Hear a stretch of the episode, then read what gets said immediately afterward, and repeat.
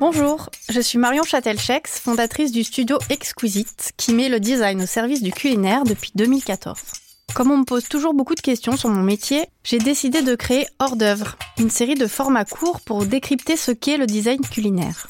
Pour cette masterclass, j'ai demandé à Cécile Poignant, très curieuse depuis toujours et prospectiviste depuis 30 ans, de me poser toutes les questions qu'elle veut pour mieux comprendre ce métier.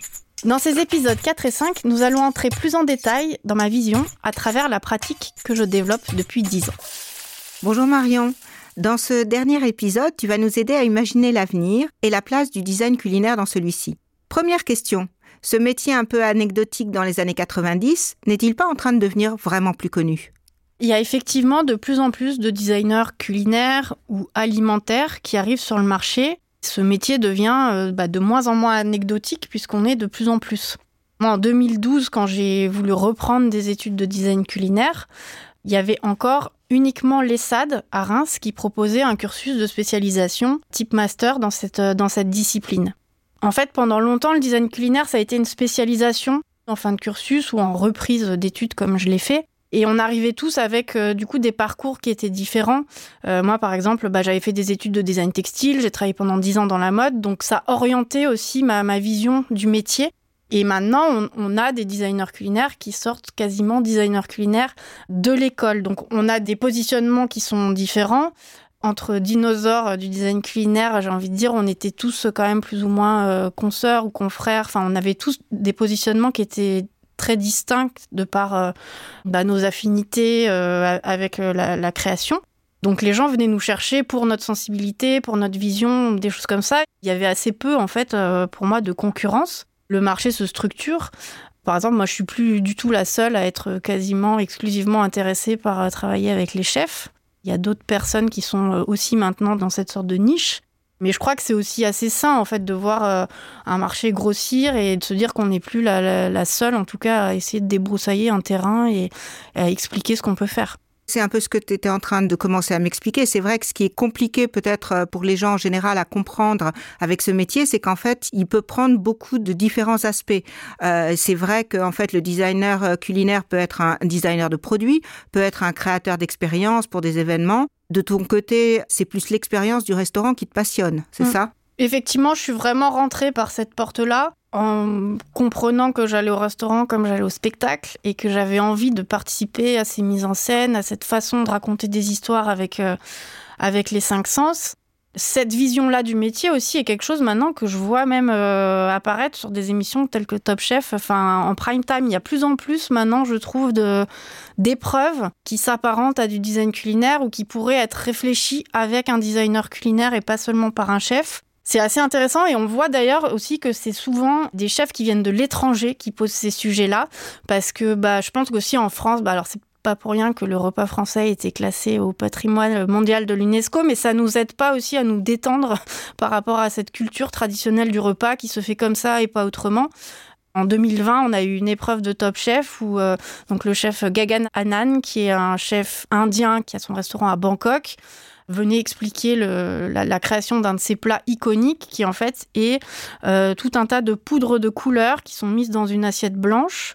Il faut venir en fait lécher l'assiette. Donc il a été inspiré par la chanson de Kiss qui s'appelle Lick It Up, donc lécher. Et littéralement, si on vient mettre son assiette à la verticale et la lécher, on va finir plein de couleurs comme euh, dans la fête des couleurs en Inde. Donc lui qui était sa culture depuis qu'il est enfant. Et donc c'est un plat qui raconte énormément de choses, de lui, de son histoire, de la façon dont on mange, de se dire bah, je vais manger sans couvert, comment je vais faire? Ça rapporte à une certaine animalité aussi. Moi, j'ai trouvé qu'il y avait beaucoup d'humour dans cet épisode de Top Chef parce qu'on voyait des chefs comme Philippe Etchebest ou Hélène Darroze avec leur veste blanche de chef, avec le col bleu, blanc, rouge, qui disaient bah en fait, je vais me faire filmer en train de prendre une assiette, la lécher et potentiellement m'en mettre partout. Et c'est là où on voit en fait que bah, il faut aussi arriver à se dégager de, de, plein de choses qui sont culturellement acquises pour arriver à innover, à proposer des nouvelles expériences et, euh, à faire bouger les codes, faire bouger les lignes. Et moi, quand je vois des choses comme ça en prime time à la télé, bah, ça me fait plaisir parce que voilà, je me dis que même un téléspectateur euh, d'M6 arrive à se projeter et à se dire on est peut-être fou de proposer ça, mais en tout cas que ça se fait et en tout cas ça ouvre voilà des, nouvelles opportunités d'expérience en fait autour d'une table. C'est vrai que ce chef euh, Gagan Anand dont tu parlais, c'est un vrai artiste. On a l'impression qu'il gère tout seul l'expérience de son restaurant. Mais bon, la question c'est est-ce que c'est vraiment le cas? On imagine quand même que pour qu'un projet euh, soit aussi réussi, euh, il faut beaucoup de travail d'équipe, beaucoup de co-création. Comment ça se passe dans la vraie vie? On a des chefs qui ont euh, une vision euh, très claire de ce qu'ils ont envie de proposer, qui sont euh, à la fois chefs, même designers ou, directeurs artistiques en fait de leur établissement. Mais après, on peut aussi tout à fait monter des équipes et autour d'une idée faire travailler plein de personnes pour être dans un principe de co-création. C'est ce qu'ont fait les chefs Michel et Sébastien Bras pour le projet de la Halle qui est dans la Bourse du Commerce la Fondation Pinault à Paris. Ils ont eu une vision, une idée de départ qui était de dire, euh, bah, donc on est dans l'ancienne bourse du commerce. À l'époque, le commerce se faisait avec les, grains. Donc, on est dans une ancienne halle au grain et tout ce qu'on va proposer dans ce restaurant, dans ce lieu de restauration, va être décliné autour de ce concept du grain, de la graine, comment on la mange, de quelle forme elle a. Enfin, toute la graine devient un prétexte à création. Alors on est dans un lieu qui déjà euh, est la Bourse du Commerce, qui en plus a été refait par l'architecte Tadao Hondo, donc on est sur une signature architecturale. C'est les designers Ervan et euh, Ronan Broullec qui ont fait tout le design des pièces on est déjà dans un cocon euh, d'architecture, de design qui est extrêmement euh, léché. Mais après, les chefs sont allés chercher encore des, graphistes qui ont développé une identité graphique autour de la notion de graines et ont conçu un art de la table très spécifique avec la designer Elise Foin qui s'est euh, inspirée des sillons qu'on fait quand on plante les graines dans les champs, tout cet art de la table aussi a été pensé dans cette proximité avec le produit, avec la sensualité, il y a un bol qui est posé sur la table à l'envers quand on arrive, qui permet de poser euh, les couteaux, la serviette, et on vient le retourner pour euh, offrir un bouillon d'accueil qu'on tient entre ses mains. Donc au creux de la main, donc on n'a pas de hanse, on est vraiment dans la chaleur de ce bouillon d'accueil qui vient accueillir le client. Donc on est là dans une réflexion effectivement globale autour euh, d'un concept qui est euh, bah, cette halograin, cette bourse du commerce, où chacun va venir euh, apporter sa vision, mais toujours avec cet élément, on va dire, central qui fédère à la fois les chefs, les designers, les graphistes, les architectes, et tout le monde du coup va dans la même direction.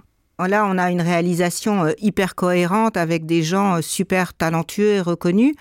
Bon, derrière la, le grain, c'est la Fondation Pinot, c'est aussi euh, des budgets énormes.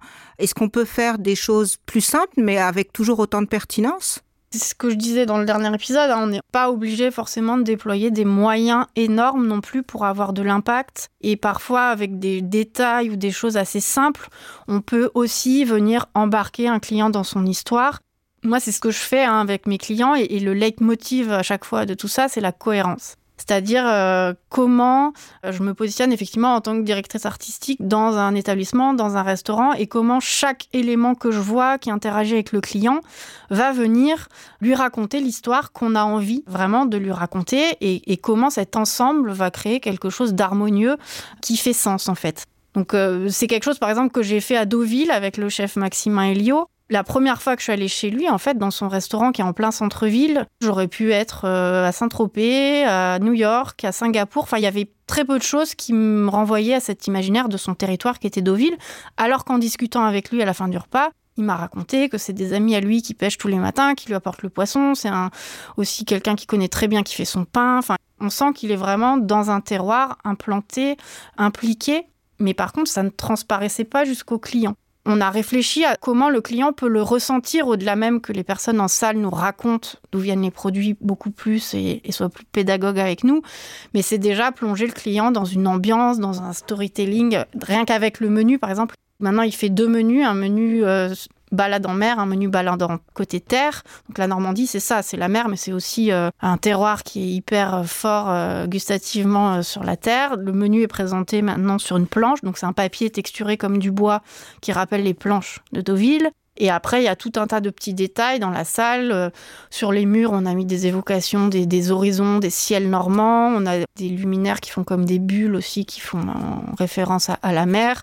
Les photophores sont faits à la main par une céramiste euh, qui évoque l'écume des vagues. Euh, les panières à pain, pareil, on est dans, un univers d'évocation marine avec le beurre salé. donc, c'est comment à chaque fois les petits détails vont embarquer le client en fait à partir du moment où il pousse la porte jusqu'au moment où il paye son addition, pour lui faire vivre un moment où, où chaque chose vient raconter la même histoire en fait. C'est un vrai voyage quoi. Ce qu'on voit beaucoup aujourd'hui, c'est qu'en fait, la gastronomie attire euh, quasiment tous les grands groupes de luxe. Ils sont tous en train d'ouvrir des restaurants et des cafés. C'est vrai que c'est Armani qui a commencé en, en 98, mais euh, maintenant Gucci, 20 euh, ans après, suit à peu près le même chemin. Idem pour Vuitton, idem pour Tiffany ou Prada. Donc là, on est dans l'extension de marque et dans le concept très très bien décliné. Mais est-ce que tu penses que ça, ça peut tenir dans le futur? Pour moi, il y, a, une part euh, effectivement d'effet de, mode, sachant que le, voilà, le beau, le concept, la marque, c'est quelque chose qui va faire venir le client pour découvrir une expérience. Après, ça tiendra dans le temps pour moi si l'expérience est juste, si c'est bon, euh, et si on vit quelque chose voilà, qui touche, quelque chose de sincère, au-delà euh, du concept qui est développé par une marque. Si on prend l'exemple du succès de la cuisine italienne, Partout dans le monde, on mange des pizzas, des pâtes, parce qu'on est dans quelque chose d'extrêmement simple. On en revient à cette notion aussi de, simplicité et quelque chose qui vient du cœur. C'est-à-dire qu'avec des produits extrêmement simples, on donne quelque chose à manger à quelqu'un et on est dans la forme la plus pure de l'hospitalité en fait. Cette notion de monter des concepts et d'ouvrir des restaurants à concepts dans lesquels on propose des expériences euh, exceptionnelles, oui, ok, c'est chouette. Potentiellement, on va venir une fois. Est-ce qu'on va revenir? C'est un peu la question moi que je me pose. Et finalement, se nourrir, euh, même si on a de temps en temps envie de manger des choses exceptionnelles. Enfin, le critique gastronomique François Simon le décrit très bien dans son livre La poétique du jambon beurre. Au final, il a fait toutes les plus belles tables du monde. Et pour lui, il n'y a rien de meilleur qu'un jambon beurre. On est là dans un tournant où on s'intéresse de plus en plus à la création de concepts, l'ouverture de restaurants et, le luxe tend vers ça. Et en même temps, moi, je pense qu'il y a aussi une tendance hein, de, retour à la simplicité, à l'authenticité. Et manger, c'est quoi? Au final, il faut surtout que ce soit bon. Oui, ça fait penser en fait à ce qui est en train de se passer par ailleurs. C'est comme tu le disais, des chefs étoilés qui arrivent à décliner des concepts super simples et cohérents. Est-ce que tu peux donner un exemple qui te semble particulièrement juste? Je parle très souvent de lui, mais euh, voilà, je vais le reciter. C'est Alexandre Gauthier, qui pour moi effectivement est un exemple. Tant dans son restaurant, il est effectivement directeur artistique de la Grenouillère, c'est-à-dire que c'est lui qui définit le cadre et qui sait exactement ce qui rentre et ce qui rentre pas dans le cadre de ce restaurant-là. Et il fait la même chose, il décline ce système en fait dans tout un tas d'autres restaurants qu'il ouvre. Euh, il a ouvert Anecdote, qui est un hommage à la cuisine de son père. Il a ouvert un grand café sur la place de Montreuil-sur-Mer où il vit. Donc là, on est dans le concept d'un café de, de village, mais c'est pas tant le concept, c'est l'authenticité d'un café de village, c'est-à-dire qu'il reprend les fondamentaux d'un café de village et il les remet au goût du jour, mais sans les travestir et justement sans en faire un concept caricatural. Il reste dans une forme d'authenticité. Et il vient d'ouvrir sur la côte à Merlimont Plage, sur mer, qui est un restaurant de plage où pareil, il a repris les fondamentaux euh, dans la case du restaurant de plage. Qu'est-ce que je mets? Bah, Les gens viennent manger un poisson grillé. On est dans le nord, donc il y a forcément des frites. C'est des choses extrêmement simples qui sont bien faites parce qu'elles sont faites par un chef étoilé qui ouvre ces établissements-là. C'est des produits bien sourcés, bien faits, bien travaillés et avec l'expérience qu'un client attend quand il va sur un restaurant de plage. Donc, c'est-à-dire qu'en dessert, il va trouver euh, une coupe glacée, une pêche melba, enfin des, choses simples mais bien faites. Et là, on voit comment justement il, il, duplique aussi sa créativité en se perdant pas parce que dans chaque case qu'il ouvre, dans chaque restaurant qu'il ouvre, il peut s'amuser différemment et il se sent pas frustré du coup de pas faire ça à tel endroit parce qu'il peut le faire ailleurs. C'est un bel exemple de créativité avec beaucoup de simplicité. Et je me demandais, hein, est-ce que dans le futur, tu penses qu'on peut continuer à projeter des, modèles de restauration, mais certains sont déjà en déclin. Je pense par exemple à la viande qui commence à ne plus être à la carte de, certains restaurants, à l'importance, tu en parlais à l'instant, du local, au respect des saisons. Bah, tout ça pour éviter euh, les framboises à Noël, comme on aimerait bien aussi éviter euh, les roses élevées sous serre venues par avion d'Afrique du Sud. Quelle est la place du restaurant, du chef et du designer culinaire dans ces problématiques-là, du coup? Il faut pas oublier effectivement que manger, c'est voter en fait. Quand on mange, on fait des choix de ce qu'on achète, de ce qu'on consomme, du circuit qu'on alimente. Et ça pose énormément de questions, que ce soit un repas quotidien ou un repas euh, au restaurant plus exceptionnel qu'on s'offre pour fêter quelque chose. Enfin, et même dans ces contextes-là de, gastronomie, il y a des chefs qui sont visionnaires et, qui se posent des questions sur la viabilité de leur modèle et de leur modèle économique aussi. Le chef du Nomade, René Redzepi, euh, il a annoncé qu'en 2025, il allait fermer son restaurant parce que pour lui, ça a de moins en moins de sens en fait de faire autant de recherche et développement pour alimenter un si petit nombre de personnes qui en plus de ça font des milliers de kilomètres en avion pour venir manger dans son restaurant où lui, il s'évertue à sourcer des choses extrêmement locales autour de chez lui. Donc c'est un peu un, un système on en voit les limites en fait. C'est que les gens qui viennent dans ces restaurants et qui alimentent cette économie-là, bah, c'est probablement les gens qui ont le pire bilan euh, empreinte carbone euh, sur la Terre.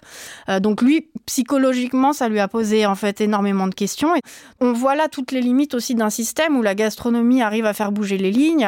Les chefs ont beaucoup, je pense, participé à cet élan de se dire il faut manger local, il faut manger de saison. Enfin, ils ont été des, des fers de lance un peu aussi de cette volonté de revenir à une notion de bien manger, de comme manger nos grands-parents.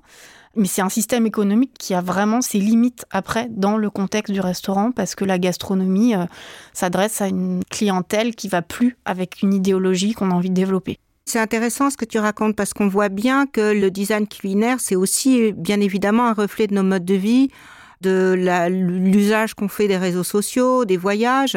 Je pense à, beaucoup d'aliments qui sont aujourd'hui devenus assez euh, courants et qui étaient euh, autrefois euh, plutôt dans la catégorie exceptionnelle ou exotique, euh, que soit le chou frisé, le kombucha, le kimchi, le quinoa ou le tofu. Est-ce qu'on peut arriver à, conjuguer en fait euh, local, tradition et modernité avec un respect des produits? Est-ce que tu as un projet en fait que tu voudrais partager avec nous pour qu'on comprenne mieux? C'est vrai que quand on parle d'exotisme, l'exotisme de l'un et, et, pas celui de l'autre, enfin, l'exotisme, c'est une notion qui est très personnelle et qui a beaucoup fait voyager effectivement les produits et qui, avec la mondialisation, a fait que plus rien n'est vraiment exotique. C'est un peu tout l'enjeu après, du coup, quand on voyage, puisque quand on voyage, on découvre beaucoup de choses aussi d'un point de vue culinaire. Le repas fait partie d'un voyage, d'une découverte d'une culture. Et j'ai eu un projet comme ça, euh, donc pour l'île de la Réunion Tourisme, ça partait d'études de consommateurs qui euh, étaient super contents de, leur séjour à La Réunion, mais il y avait un point noir sur le, le culinaire, en fait, l'offre de restauration euh, sur l'île, euh, parce que le, bah, je pense que le consommateur et le touriste moderne est très content de découvrir le rougail saucisse, le caricoque, enfin tous les plats qui font la gastronomie réunionnaise et qui font découvrir l'île aussi sous cette facette-là mais on n'est plus habitué à manger de la viande deux fois par jour, des plats en sauce, des plats extrêmement cuisinés. C'est une cuisine qui est très riche, qui est très grasse. Donc il fallait qu'on réfléchisse à comment on peut à la fois satisfaire ce consommateur qui a envie de découvrir une gastronomie traditionnelle, mais qui a aussi, euh, vis-à-vis -vis de son corps, euh, des besoins de manger euh, moins épicé, moins gras, moins de viande, plus de légumes, moins cuits. Enfin, et comment on conjugue tout ça en fait. Et du coup, l'idée c'était pas de revisiter des plats traditionnels au goût du jour, mais se dire on va créer des nouveaux plats à partir euh, justement d'une agriculture locale qui se redéveloppe puisque la, canne à sucre est un peu en perte de vitesse. Donc du coup il y a de la place en fait pour cultiver d'autres choses. Donc il y a aussi des, productions locales qui se redéveloppent sur l'île. Et comment on revalorise en fait tout ça en créant des nouveaux produits? Alors oui c'est la mode du pokéball un peu partout. L'idée c'est pas de se dire euh, on va recréer un pokéball enfin euh, on va dupliquer un Pokéball à la Réunion. C'est comment on repart de cette idée d'une salade composée avec euh, des légumineuses, plein de composantes qui peuvent être sourcées localement, puisque traditionnellement à la Réunion, on mange aussi beaucoup de grains, de pois, de graines. Enfin, donc ça, ça peut être la base d'une salade, par exemple, avec des légumes euh, crus. On va mettre des breads qui sont traditionnellement aussi très cuisinés à la Réunion, mais on peut aussi les manger crus. Donc les breads, c'est plein de, de feuilles, euh, de choses très végétales en fait, qui correspondent tout à fait aux tendances de consommation actuelles comment bah, on peut faire fermenter des boissons pour euh, avoir un côté euh, boisson sans alcool euh, un peu moins trash que le rhum traditionnel.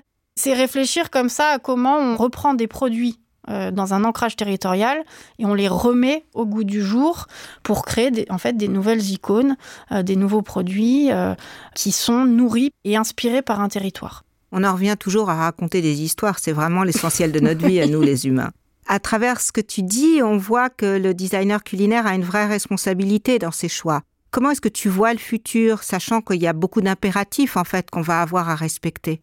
Oui, bah, le designer culinaire, il ne peut pas ignorer le contexte dans lequel il crée.